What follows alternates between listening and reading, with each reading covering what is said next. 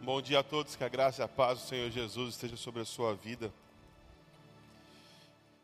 Ah, o texto que eu vou ler está em Lucas capítulo 5, versículo 33. Antes de ler o texto, eu queria fazer uma observação em relação ao nosso irmão que agora está com o nosso Deus, o irmão Haroldo de Oliveira. Eu lembro que no início do meu ministério aqui, quando eu era pastor de jovens, nós, a liderança do ministério, nós queríamos promover um encontro que debatesse assuntos que eram pertinentes à nossa sociedade, que são ainda. E qual o posicionamento da igreja, né, de Jesus em relação a esses assuntos. E para isso a gente queria trazer aqui dois políticos uh, que, que não falassem a mesma linguagem para que nós tivéssemos um debate. Essa era a intenção. E um, um dos convidados era, foi o pastor Henrique Vieira, que era do PSOL, ainda é do PSOL. E o outro convidado foi o Haroldo de Oliveira. E o Haroldo de Oliveira é deputado federal e eu fiquei um pouco receoso de convidar ele. Eu conheci ele só de passar aqui pela igreja, sempre muito simpático, mas eu pensei, ele não vai querer participar de um evento de jovens, pequeno. Não, não vai. E aí eu fui falar com ele meio desesperançoso e ele me recebeu com muito carinho, com muita atenção, atendeu ao evento, veio aqui. Foi assim uma noite muito especial, na época onde a gente ainda tinha debates e não combates. Infelizmente, hoje existe essa polarização muito grande. O diálogo deu espaço para a guerra e o ódio, infelizmente, tem imperado. E o que eu tenho de lembrança do Harold é que ele era um homem que tinha suas convicções políticas, mas sempre estava aberto ao diálogo e sempre falou muito de amor, né? E eu acho que isso realmente é um legado e fica aqui a minha manifestação da minha admiração, do meu respeito por ele e minha solidariedade a toda a família. Lucas 5, capítulo 33. A palavra de Deus diz o seguinte: E eles lhe disseram: Os discípulos de João jejuam e oram frequentemente, bem como os discípulos dos fariseus, mas os teus vivem comendo e bebendo. Jesus respondeu: Podem vocês fazer os convidados do noivo jejuar enquanto o noivo está com eles? Mas virão dias quando o noivo lhe será tirado, naqueles dias jejuarão. Então lhes contou esta parábola. Ninguém tira um remendo de roupa nova e o costura em roupa velha. Se o fizer, estragará a roupa nova, além do que o remendo da nova não se ajustará à velha. E ninguém põe vinho novo em vasilha de couro velha. Se o fizer, o vinho novo rebentará a vasilha, se derramará e a vasilha se estragará. Ao contrário, vinho novo deve ser posto em vasilha de couro nova. E ninguém, depois de beber o vinho velho, prefere o novo, pois diz: o vinho velho é melhor. Vamos orar mais uma vez? Você que está aí na internet, também se junte a nós em oração, pedindo para que o Senhor fale conosco. Senhor, nesta manhã linda de domingo, onde nós celebramos o túmulo vazio, a cruz vazia, o Cristo vivo no meio da igreja, nós queremos te pedir que a tua poderosa palavra fale conosco não aquilo que nós queremos ouvir, mas aquelas coisas que nós precisamos ouvir. Eu te peço que a tua palavra provoque transformações profundas em quem nós somos, como nós pensamos, como enxergamos o mundo, em como nós nos relacionamos com as pessoas, de forma que sejamos transformados ao caráter de Jesus Cristo. Essa é a nossa oração e nós a fazemos no nome de Jesus, o povo de Deus diz. Amém, amém. Esse texto é um texto que na verdade faz parte de uma série de investidas dos fariseus contra Jesus. Porque os fariseus, eles ficavam à espreita. Os fariseus queriam pegar Jesus no erro. Queriam achar alguma falha. E o tempo todo eles estavam em cima de Jesus, esperando que Jesus cometesse algum deslize, falasse alguma coisa equivocada, para que eles pudessem entrar. Porque os fariseus fazem isso. Os fariseus eles ficam olhando, esperando com que você caia, com que você erre, para te pegar em alguma falta.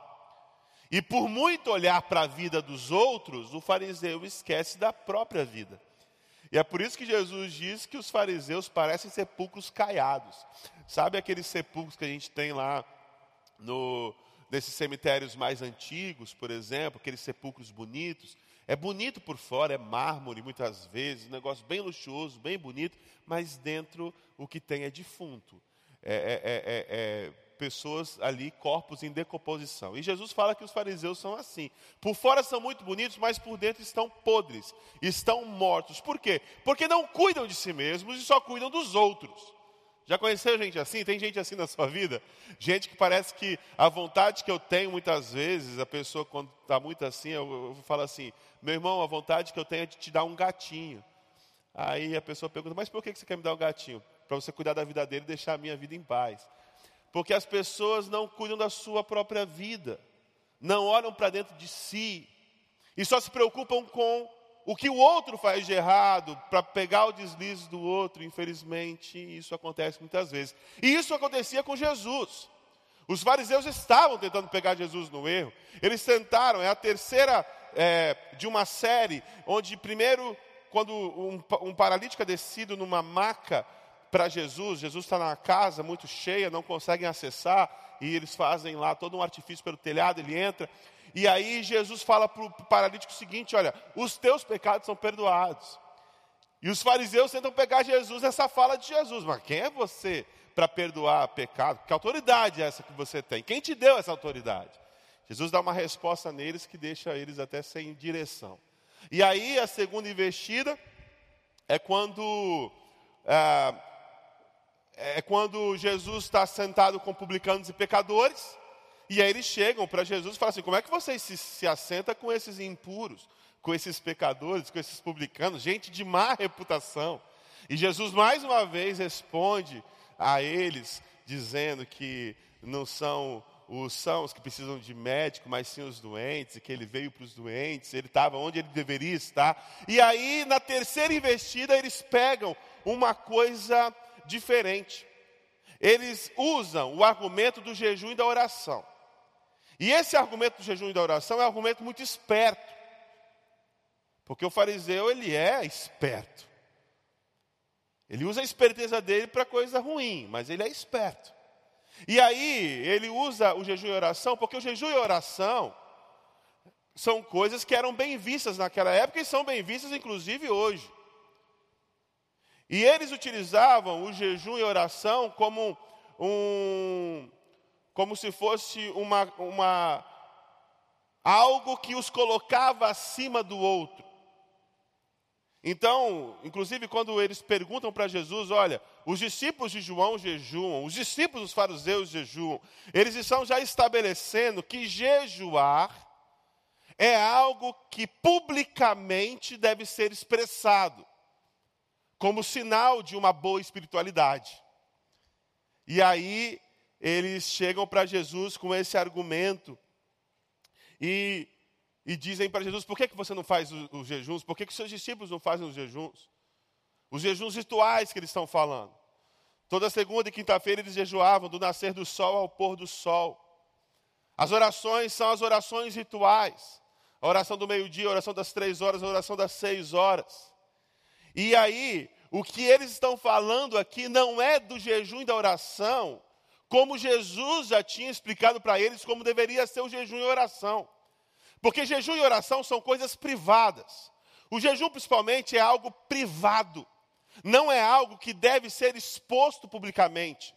O jejum não é uma arma que eu tenho para que eu me imponha em relação ao outro. Porque a pessoa parece que quando quer ser muito espiritual, o argumento que ela usa é esse: eu jejuo. Eu jejuo uma vez por semana, duas vezes por semana.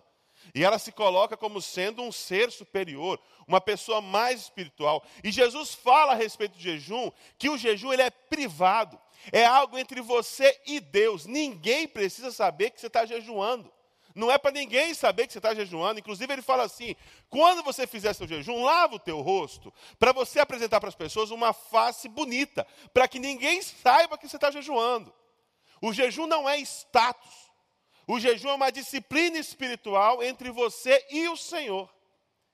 Só que aqueles fariseus, eles usavam o jejum como um status, como um, um ritual que se tornou completamente vazio e sem sentido. Porque o único jejum que era estabelecido na lei, obrigatório, e até hoje é, é, é, é, praticado de uma forma bem diferente, mas praticado pelos judeus, você já deve ter ouvido essa expressão, o Yom Kippur. Era o dia nacional de jejum, onde todo o povo de Deus jejuava, e eles jejuavam durante 25 horas, bem diferente dos jejuns que os fariseus estão se referindo aqui. E Jesus dá uma resposta para eles que é extraordinária. Ele usa a figura de um casamento.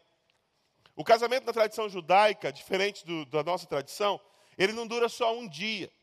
Os casamentos podem durar até sete dias. Eu trabalhei, é, um, é, quando eu morava nos Estados Unidos, eu trabalhei no buffet que atendia muito, muita é, festa de judeus. E eu trabalhei numa dessas festas de casamento que durou sete dias. E nesses sete dias, são sete dias de muita festa, é festa, sete dias de muita celebração, de muita alegria. E Jesus utiliza essa figura de um casamento para rebater os fariseus, dizendo o seguinte: ele responde com uma pergunta, uma pergunta retórica. Ele fala assim: ah, por acaso podem os convidados do noivo jejuar durante a festa do casamento? A resposta, obviamente, é que não. O que Jesus está dizendo para os fariseus é o seguinte: vocês não sabem nem por que vocês estão jejuando e orando, porque o jejum que eles se referiam era um jejum onde eles pediam, e a oração que eles faziam é a oração que eles pediam para que o libertador viesse, para que eles fossem libertos do jugo, do opressor, que naquele momento era o Império Romano. Só que estava diante deles a resposta da oração. Jesus era a resposta da oração que eles estavam fazendo. Jesus era o Messias, Jesus era o libertador.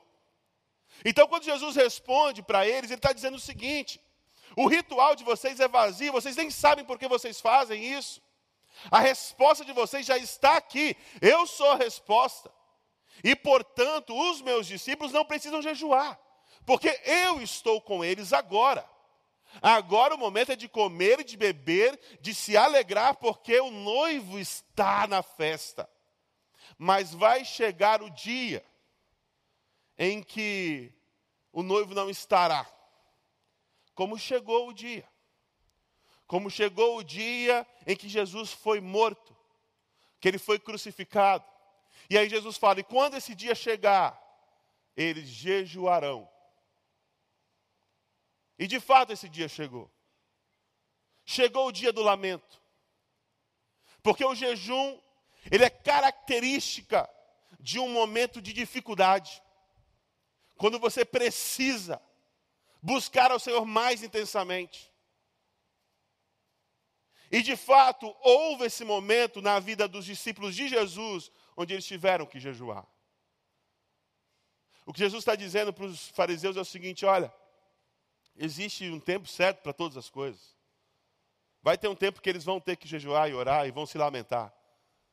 Mas agora é o tempo de festejar. Agora é o tempo de celebrar. Meu irmão, existe um tempo certo para todas as coisas na vida da gente. Existem momentos de alegria, mas também existem momentos de choro.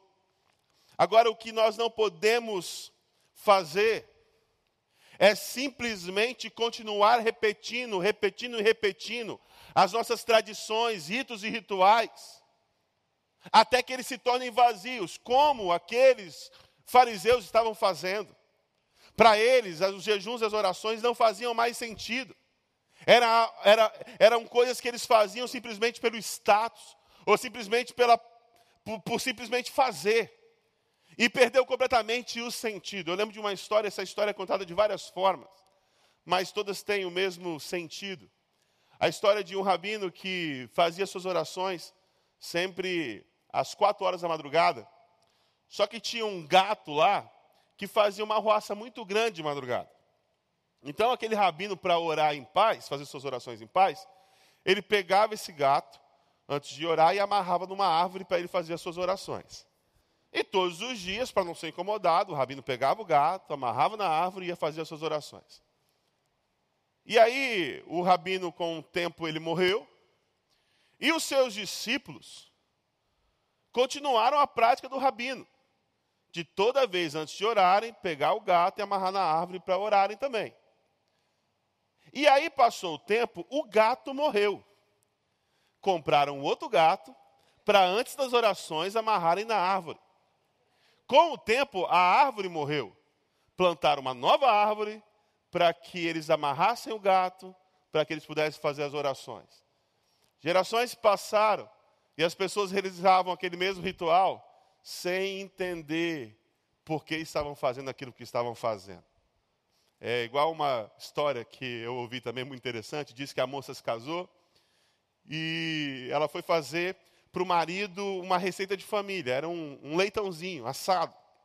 E aí ela preparou aquele leitãozinho, mas tinha uma particularidade. O leitão era na metade, era só meio leitão. E aí o marido comeu aquela comida, estava muito gostosa, e ele falou, elogiou a mulher, falou assim: Olha, está muito bom, mas a minha pergunta é: por que meio leitão e não leitão inteiro? Ela falou assim: Porque a receita é meio leitão. E o marido ficou intrigado com aquilo, e falou assim: Mas que receita é essa? Não, é a receita da minha mãe, a receita da minha mãe é essa, é meio leitão assado. E aí ele foi conversar com a sogra, para perguntar para a sogra: Que história é essa? Por que, que é meio leitão? E a sogra dele falou assim: Olha, é meio leitão porque a receita diz que é meio leitão. A receita que eu recebi da minha mãe é a receita de meio leitãozinho. E aí aquele rapaz ficou muito instigado: Não, tem que chegar a, a descobrir por que, que isso acontece, e foi falar com a avó aquela que deu início à tradição, que estava agora se passando de geração em geração. E perguntou, mas por que, que é meio leitão? Ela falou assim: não, meu filho, é porque quando eu casei, o forninho que a gente comprou era muito pequenininho.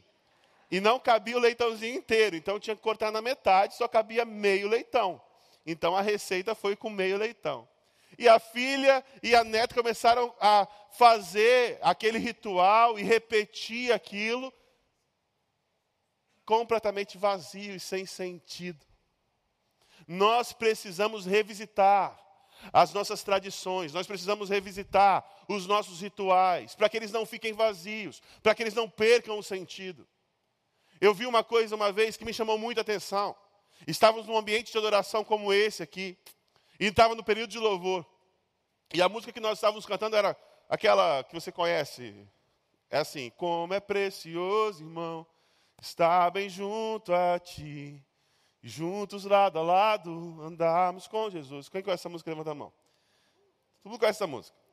E aí a gente estava cantando essa música, e eu olhei para o lado e tinha um irmãozinho cantando essa música assim: Como é precioso, irmão, estar bem junto a ti. Juntos, lado a lado, andarmos com Jesus. E aí me bateu isso. Esse menino não faz a menor ideia do que ele está cantando. Essa música não é uma música que eu estou cantando para o Senhor. Essa é uma música que eu estou cantando para o meu irmão. É uma música que eu não canto olhando a Deus, é uma música que eu canto olhando para o meu irmão, dizendo para ele como é precioso, irmão, estar bem junto a ti. Mas ele estava tão preso ao rito, ao ritual, perdão, de chegar na casa de oração e colocar a mão no peito, levantar as mãos para os céus, fechar os olhos e cantar as canções, que ele sequer prestava, prestava atenção naquilo que estava sendo dito e cantado. E muitas vezes o que nós fazemos nos domingos é justamente isso. Nós temos o costume, a tradição, o ritual de entrarmos por essas portas, sentarmos nessa cadeira e fazemos as repetições que nós fazemos, vazia de sentido, porque não prestamos atenção naquilo que está acontecendo. Se torna vazio, se torna mera repetição, não vale de nada.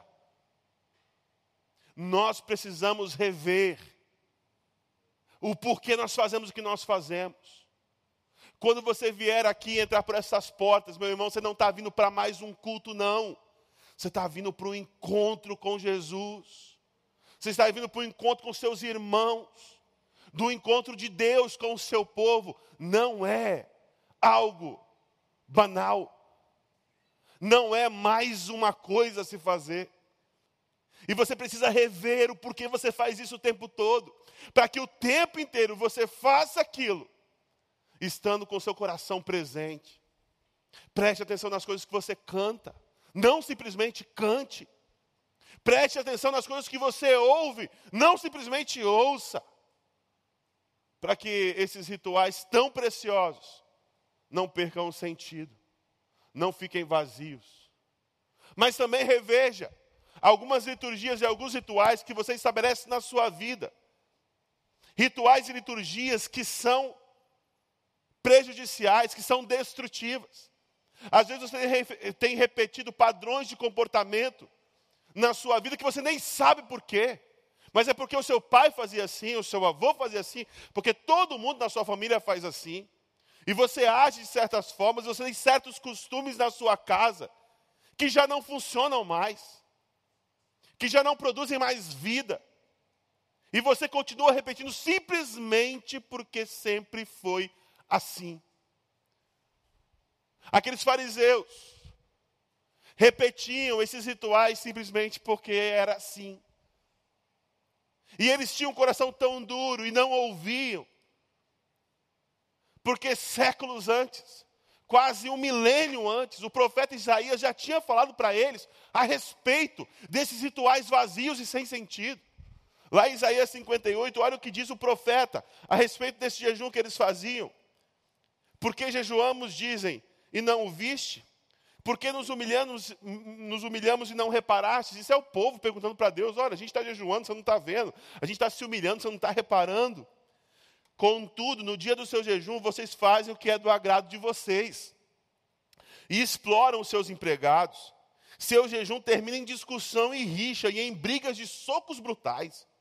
Vocês não podem jejuar como fazem hoje e esperar que a sua voz seja ouvida no alto. Será esse o jejum que escolhi? Que apenas um dia o homem se humilhe, incline a cabeça como um junco e se deite sobre o pano de saco e cinzas? É isso que vocês chamam de jejum, um dia aceitável ao Senhor? O jejum que desejo não é esse: soltar as correntes da injustiça, desatar as cordas do jugo, pôr em liberdade os oprimidos e romper todo o jugo. Não é partilhar a sua comida com o faminto, abrigar o pobre desamparado, vestir o nu que você encontrou e não recusar ajuda ao próximo. Aí sim a sua luz irromperá como a alvorada, e prontamente surgirá a sua cura, a sua retidão irá diante de você, e a glória do Senhor estará na sua retaguarda. Aí sim você clamará ao Senhor e ele responderá, você gritará por socorro e ele dirá: Aqui estou. O que Jesus está falando para os judeus, para os fariseus, que querem o atacar, é que as disciplinas espirituais precisam gerar mudança de vida. Meu irmão, de nada adianta você orar, orar, orar, jejuar, jejuar, jejuar, vir à igreja todos os dias e não ter a sua vida transformada. Continuar maltratando as pessoas da sua família. Você pode ter os seus joelhos calejados no chão. Mas se você não tratar bem a sua esposa, a palavra de Deus diz que as suas orações não são ouvidas. Não adianta você jejuar 40 dias que, que seja e continuar fechando os olhos para a injustiça, para a opressão. Porque, infelizmente, muitos usam a oração e jejum como instrumentos para seu benefício e seu benefício somente. A oração é sempre pela minha vitória. A oração é sempre pela minha bênção. O jejum que eu faço é sempre para alcançar alguma coisa para mim. É sempre eu, eu, eu e eu.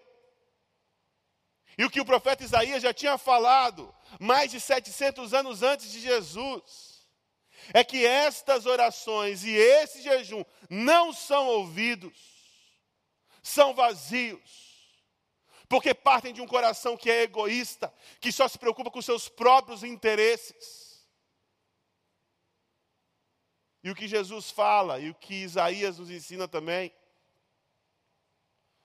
é que nós precisamos nos abrir para o outro, olhar para o outro, nos relacionar bem com o outro, para que nós possamos ter com Deus um bom relacionamento também. Não, não acredite em pessoas que dizem que têm muita intimidade com Deus e que não conseguem ter boa intimidade com as pessoas ao seu redor. Não é verdade. As pessoas mais consagradas que eu conheci foram as pessoas mais legais que eu conheci. Sabe a história do Shed, do Russell Shed? Aquele cara era um cara muito espiritual. Mas ele não ficava dizendo para todo mundo que ele era espiritual. Sabe por que a gente sabia que ele era muito espiritual? Aquele cara era o cara mais legal que alguém já conheceu.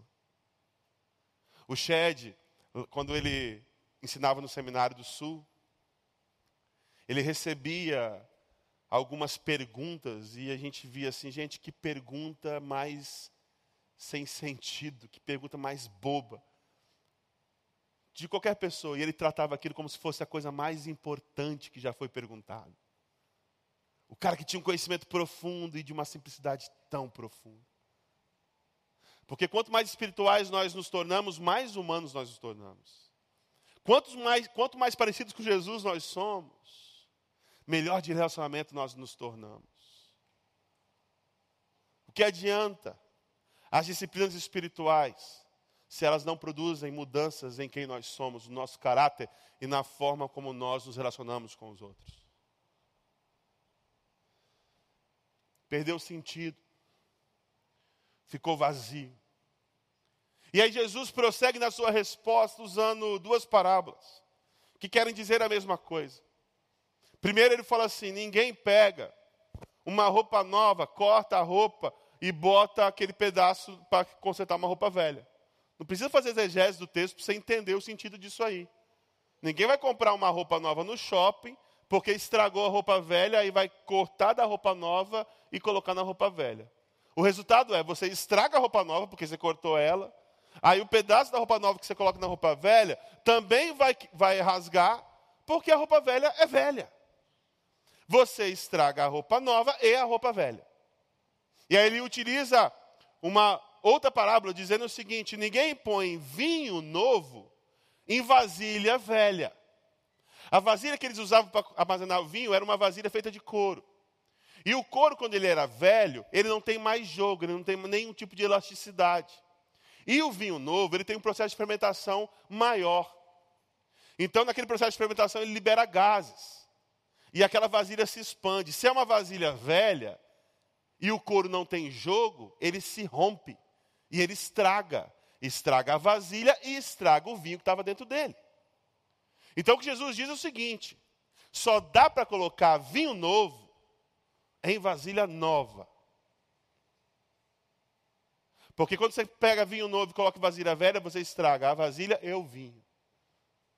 Você desperdiça a vasilha e você desperdiça o vinho. O que Jesus está dizendo para aqueles fariseus é o seguinte: vocês estão presos aos velhos padrões. Vocês estão presos às velhas estruturas. E vocês não querem abrir os olhos para o novo. Vocês não querem abrir mão da antiga aliança, da velha aliança. Vocês não querem reconhecer que a oração de vocês, que o clamor de vocês foi ouvido. O Messias está aqui. E muitas vezes nós somos como aqueles fariseus. Estamos tão presos aos nossos sistemas, aos nossos sistemas de crenças, de valores, que nós não abrimos mão disso para receber o novo de Deus. Na verdade, nós não nos deixamos transformar por Jesus, mas nós queremos transformar Jesus para que ele caiba na nossa vida. Eu já tenho pré-estabelecido tudo aquilo que eu acredito. E aí, para Jesus entrar na minha vida, eu preciso fazer um arranjo nele, para que ele fale a mesma linguagem que eu falo. Ao invés de ser transformado, nós queremos transformar. Em vez de ser transformados por Jesus, nós queremos transformar Jesus. Eu já contei essa ilustração aqui, mas eu repito porque eu acho muito boa. Diz que um senhor chegou num sábado de manhã, o pastor estava finalizando o sermão dele para o domingo. Chegou na casa do pastor, bateu na casa do pastor. Falou assim: Pastor, uma coisa muito grave aconteceu. O pastor falou assim: O que, que aconteceu, meu irmão? Ele falou assim: Olha, tem uma família, é uma mãe com quatro filhos, ela é viúva, ela está desempregada e o aluguel dela venceu. E se ela não pagar até segunda-feira, ela vai ser despejada. Vai ser posta para fora com os quatro filhos, pastor. Essa mulher não tem para onde ir. E o inverno está chegando, como é que vai ser essa mulher na rua com essas crianças? A igreja precisa fazer alguma coisa, pastor.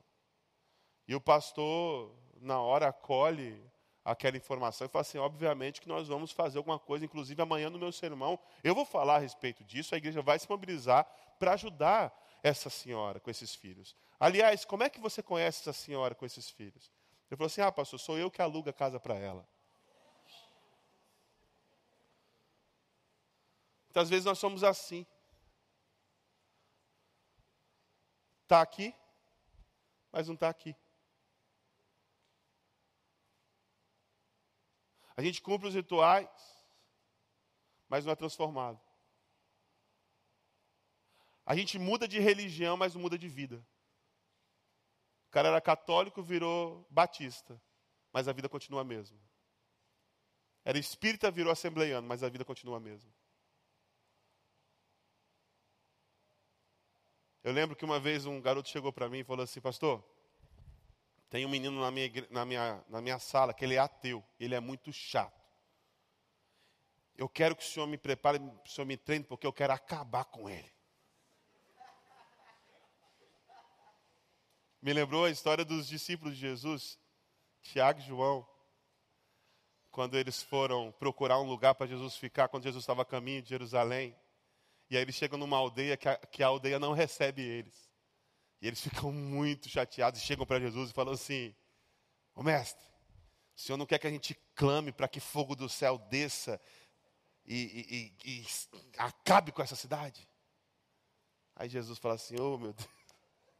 Vocês não entenderam nada esse tempo todo. Nós repetimos padrões da nossa vida que em nada tem a ver com o Evangelho. Porque muitas vezes nós estamos conformando o Evangelho à nossa vida e não transformando a nossa vida de acordo com o Evangelho. Nós queremos transformar Jesus ao invés de ser transformados por Jesus. É por isso que o apóstolo Paulo fala que nós não podemos nos conformar com esse mundo, tomar a forma desse mundo, estagnar. Mas antes nós precisamos ser transformados pela renovação da nossa mente. Renovação. Renovo. Tem muita gente presa ao passado. Tem muito crente que vive só de experiência do passado que vive só do que viveu, que se alimenta só das experiências antigas. Tudo que o cara conta tem mais de 20 anos atrás. E aí você entende por quê. Porque há 20 anos atrás, ele era uma vasilha nova. E como vasilha nova, vinho novo era despejado. Mas passou o tempo, a vasilha ficou velha, e vasilha velha não recebe vinho novo. E meu irmão, isso não tem a ver com idade. Isso tem a ver com disposição do coração. De gente que anseia pelo novo de Deus. De gente que está aberta para o agir de Deus. De gente que quer viver novas experiências com Deus. Deus não quer que você se alimente apenas das experiências que você teve no passado com Ele. Deus quer te dar novas experiências com Ele agora. Ele tem algo novo para você agora. Mas ele não vai desperdiçar vinho novo em odre velho. Porque vinho novo em odre velho desperdiça o vinho e quebra o odre. A pergunta que os fariseus estão fazendo para Jesus é uma só, o tempo todo. Eles perguntam: ah, com que autoridade você expulsa demônio? Com que autoridade você perdoa pecado? Por que, você assenta com publicanos e pecadores? Por que, os seus discípulos não jejum? A pergunta deles é uma só. A pergunta deles é o seguinte: por que, que você não é como a gente quer que você seja?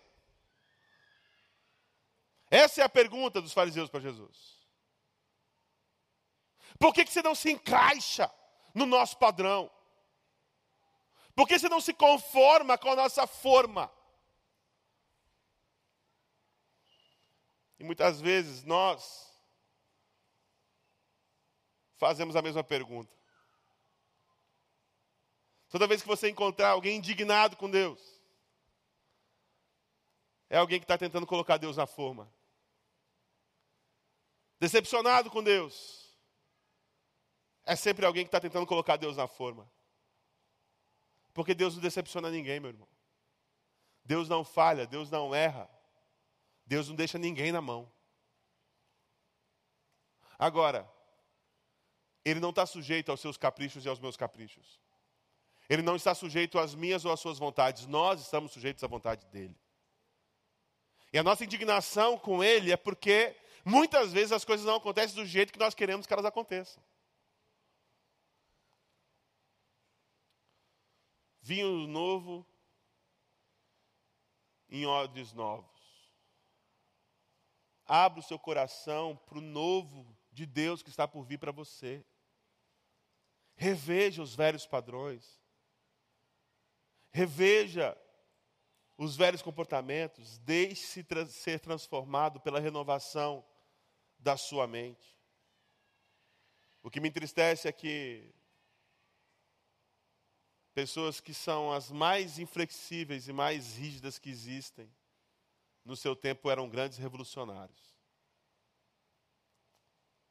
A gente vê isso muito em igreja. Pessoal mais tradicional que tem, mais conservador que existe. Na sua época, no seu tempo, queriam as coisas diferentes. Eram revolucionários. Eram odres novos. Mas que se deixaram envelhecer. Ficaram odres velhos. Infelizmente, tem muita coisa que devia ser provisória que se torna permanente na nossa vida. E nós não percebemos. E quando nós vemos, estão ali instauradas e institucionalizadas. Eu lembro que teve uma época da minha vida que um provisório estava se tornando permanente. Quando eu tinha 15 anos, eu vim de Rondônia para o Rio de Janeiro, para o Congresso Nacional de Adolescentes Batistas, no interior do Rio, Penedo.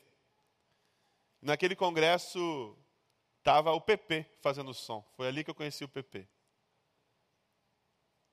E nesse congresso tinha um pastor, não sei se você já ouviu falar dele, chama Wander Ferreira Gomes. Tinha bastante cabelo na época ele. E o pastor Wander, na última noite do congresso, ele fez um apelo para quem estava sentindo o chamado para o ministério. E eu, que sempre disse que não queria ser pastor, a minha mãe sempre falava: Meu filho, o Senhor te chamou para o ministério pastoral. E eu falava: Mãe, você está louca, isso nunca vai acontecer. E eu, que nem pensava nessa possibilidade, naquela noite me vi de joelhos, prostrado, entregando a minha vida para o ministério pastoral. Eu tinha 15 anos de idade. E desde esse dia onde eu fiz esse compromisso com Deus, eu fugi desse compromisso com Deus. E eu comecei uma faculdade lá em Rondônia, não concluí, porque eu achava que eu queria uma outra coisa. Comecei a fazer faculdade na UNB, também não concluí, porque achava que queria outra coisa. Fui passar três meses nos Estados Unidos. E aí, aquilo que era para ser provisório começou a se tornar permanente na minha vida. Os três meses viraram seis. Os seis meses viraram um ano. Um ano virou dois. Dois anos viraram três. E eu estava ali estagnado. Odre velho, velho, velho. Sem esperar nada de novo.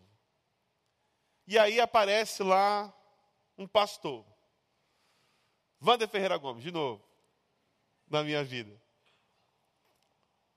E ele foi pregar lá na nossa igreja em Nova York. E aí eu contei para ele a minha história. E falei para ele desse chamado. E ele falou para mim assim: Olha, Miquel, você vai ficar correndo a tua vida toda atrás de uma coisa que você nunca vai encontrar. Porque enquanto você não fizer aquilo que Deus chamou você para fazer, você não vai encontrar esse sentido de realização em absolutamente nada. Aquilo penetrou profundamente no meu coração. Um ano depois ele volta e eu comunico a ele que eu tinha tomado decisão junto com o meu pastor lá, o pastor Francisco Isidoro, e a Deiva, que eram minha família na época, o Lucas e o Diogo, que eu tinha tomado a decisão de voltar para o Brasil para fazer seminário. E ele falou para mim, o pastor Wander, falou assim, ó, então se você for para o Rio, você vai ser seminarista na minha igreja. Na época eu não sabia que o Recreio era tão longe da Tijuca, de onde eu fazia o seminário.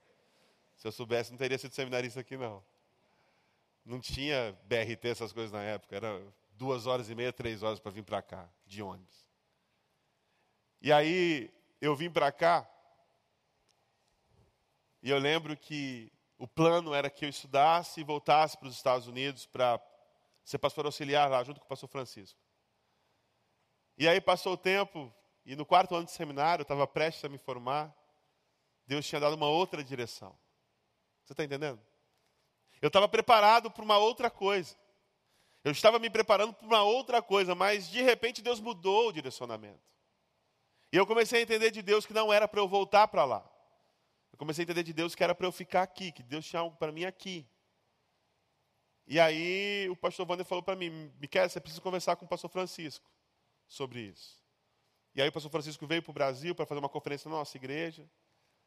E passou todos os dias que ele estava aqui, eu não conseguia falar, porque é difícil falar. É difícil dizer adeus. É difícil deixar para trás uma estação.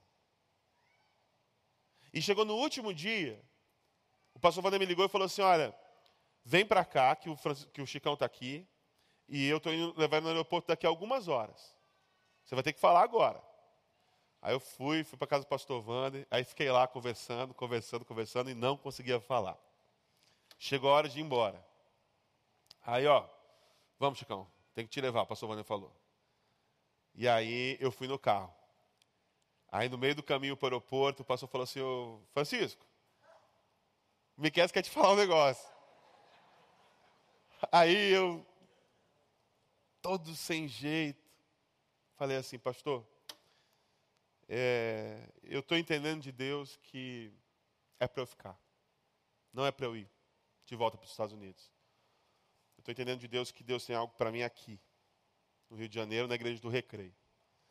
E aí eu lembro até hoje da resposta do meu pastor. Ele falou assim: Varão, ele sempre me chamava de Varão. Varão, nós que somos pastores, e você vai ser pastor daqui uns dias, o nosso patrão é Deus. Nós vamos para onde Ele manda.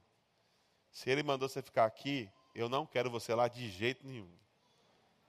E aquilo me trouxe muita alegria ao coração. Porque ali Deus inaugurou um novo tempo na minha vida. Eu entrei numa nova estação. E durante esse tempo aqui na igreja do Recreio, eu tive várias estações. Muitas vezes eu chorei jejuei, sofri. Os irmãos acompanharam um pouco da minha história, eu passei por um divórcio. Mas outras vezes também eu sorri, me alegrei, celebrei. Deus me deu o presente do novo casamento, por exemplo. E durante todo esse tempo, mudei de ministério, eu chorei e eu sorri. E eu não escolhi as estações que vieram na minha vida.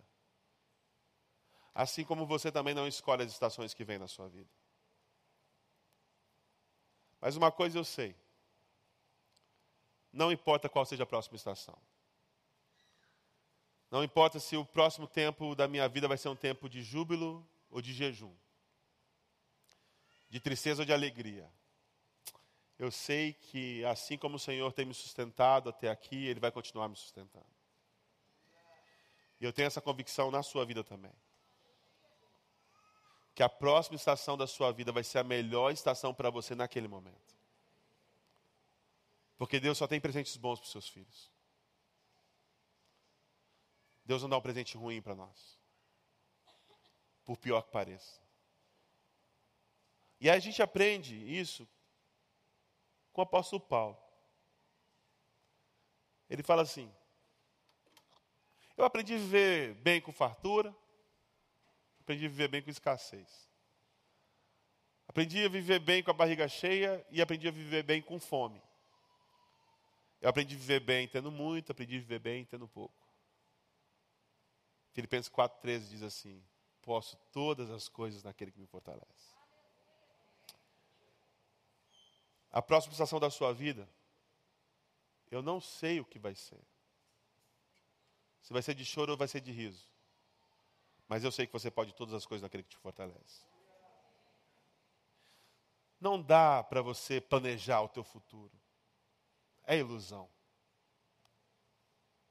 Às vezes a gente fica baseando a nossa vida naquilo que a gente acha que traz segurança para nós. Aí você tem aquele investimento que para você é o investimento mais sólido do mundo e de repente você perde tudo. O banco quebra, você leva um golpe, você fica doente, torra tudo.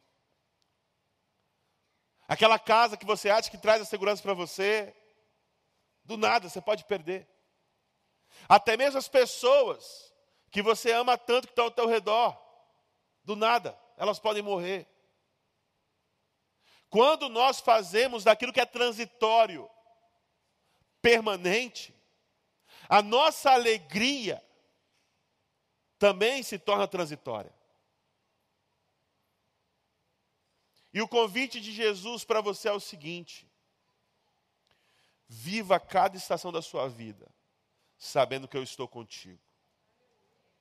Viva cada estação da sua vida sabendo que eu sou por ti.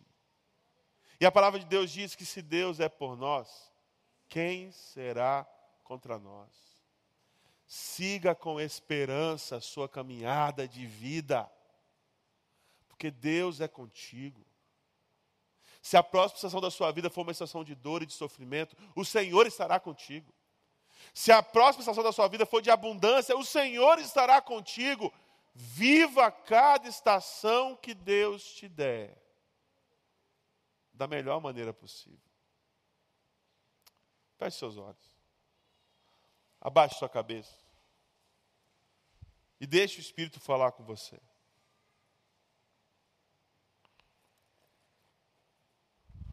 Nós temos uma paixão pela estabilidade. Nós queremos segurança. Quero segurança. Tudo que nós fazemos é para ter segurança. Meu irmão, você só encontra segurança nos braços de Jesus. Você pode ser um bilionário. Sem Jesus você está inseguro. Você pode não ter um centavo no banco. Com Jesus você está seguro. É só Ele que provê para nós segurança. É só Ele que pode garantir para nós um futuro. É só Ele. E Ele quer te dar algo novo. Ele quer que você pare de viver preso ao passado e ande para frente. Mas Ele não vai desperdiçar vinho novo em odres velhos.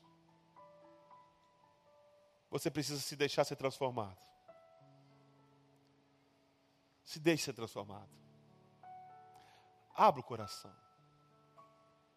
Abra o coração. Senhor, eu quero experimentar o novo que o Senhor tem para mim. Mesmo que seja fora dos meus padrões, mesmo que eu não entenda muito bem. Eu sei que se vem de ti é bom para mim. E a minha oração é que, no riso ou no choro, você tenha consciência que a próxima estação de Deus é a melhor estação para você. Senhor, nesta manhã nós estamos prostrados diante de Ti, reconhecendo que o Senhor sabe todas as coisas, nós sabemos muito pouco. E nós queremos depender do Senhor, confiar no Senhor. Nos livra, meu Pai, dos rituais vazios. Nos livra, meu Pai, das meras repetições. Que nós tenhamos significado em tudo aquilo que nós fazemos, meu Pai. Que o estar com os irmãos, o cantar a Ti, as nossas orações, o nosso jejum, todas as nossas práticas espirituais estejam permeadas e cheias de significado, Senhor. E que tudo isso gere em nós transformação de vida, Pai. Que nosso caráter seja transformado. Tira de nós essa natureza egoísta, mesquinha, que só pensa no próprio benefício, no próprio proveito, e nos faz olhar para o outro, para os que sofrem, para a injustiça, para a opressão. Eu te peço, meu Pai, que o Senhor nos renove todos os dias, para que não fiquemos presos apenas às experiências que nós temos contigo no passado, mas que nós tenhamos experiência com o Senhor hoje e agora, novas experiências. Derrama vinho novo sobre a vida de cada um dos meus irmãos. E que eu e os meus irmãos sejamos odres novos para receber o teu vinho novo. E nos traz a plena consciência e convicção de que não importa o que aconteça amanhã, nós podemos seguir com esperança, porque o Senhor é o nosso pastor.